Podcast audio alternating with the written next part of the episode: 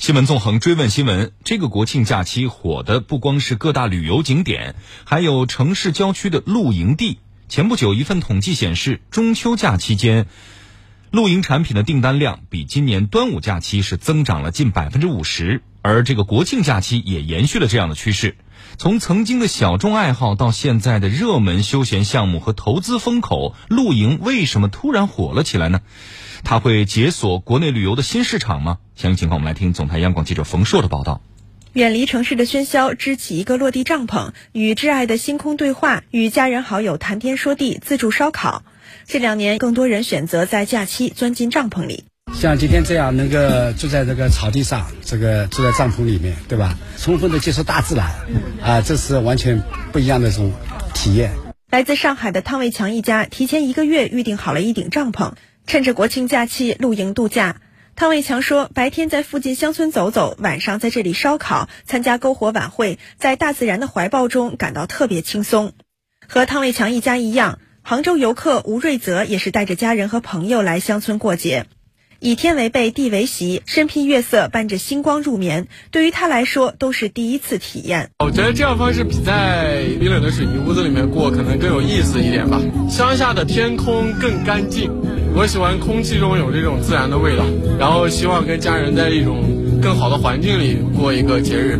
这几年，露营的高阶版精致露营越来越受年轻群体喜爱。然而，精致露营并非只是买一个帐篷体验户外生活，需要前期做大量准备工作。越来越多的消费者选择在电商平台上购买相关的商品。头部电商数据显示，帐篷、床垫、睡袋、炊具、氛围灯、移动洗澡堂、折叠马桶等，十一假期前期都销量猛增。搬家式露营颇受欢迎。王聪是一名户外深度露营的爱好者，已经有两年露营经验。他表示，精致露营分为多个系统。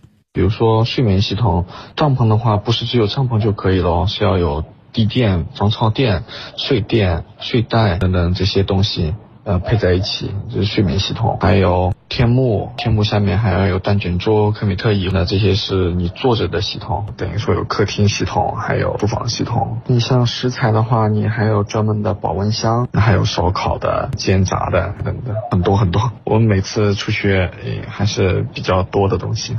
精致露营的火爆也让线下门店的露营用品销量一路看涨。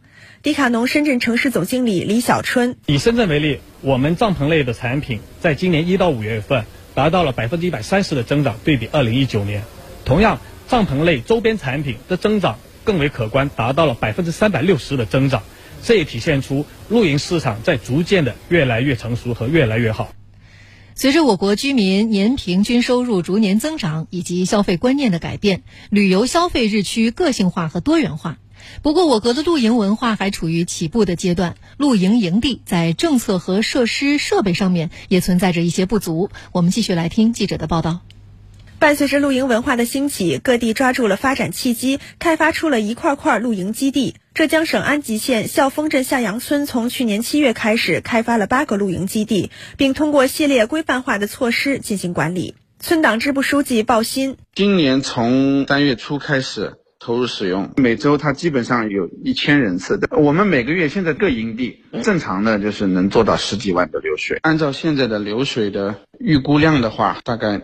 整体的流水应该可以做到六百万左右。然而，相比欧美和日韩，已经玩露营约十年的老玩家廖琼告诉记者，目前我国的露营文化还处于起步阶段，配套还是不完善的。正常情况下，如果是要有这个营地的话，它肯定是要有那个外置电源，还有个垃圾的收储啊，包括那个污水的排放啊这些。但是这些我们目前还没有，现在最多的就是提供一个平地给你，然后提供一个草坪吧。所以说，后续的话，这个营地的发展还是有一很长的一条路要走。此外，野天堂帐篷民宿负责人肖斐告诉记者，目前与露营相关的政策也并不明朗。露营也是过夜的行为，都需要入住登记系统，因为我们现在江浙沪的有登记系统的露营地还是比较少的。同时，露营人群逐步在增加的，但是核心的露营的场地，大家都希望在水库边，然后到松树林下。但是有很多露营地碰到的水源地都是水源保护地啊，所以说也是比较矛盾的。尽管露营仍存在一些问题，但是这个巨大的市场的确未来可期。有机构数据显示，去年中国露营市场规模大约在七千亿元左右，每年增长速度为百分之四十。预计未来市场规模五到十年将达到两万亿元。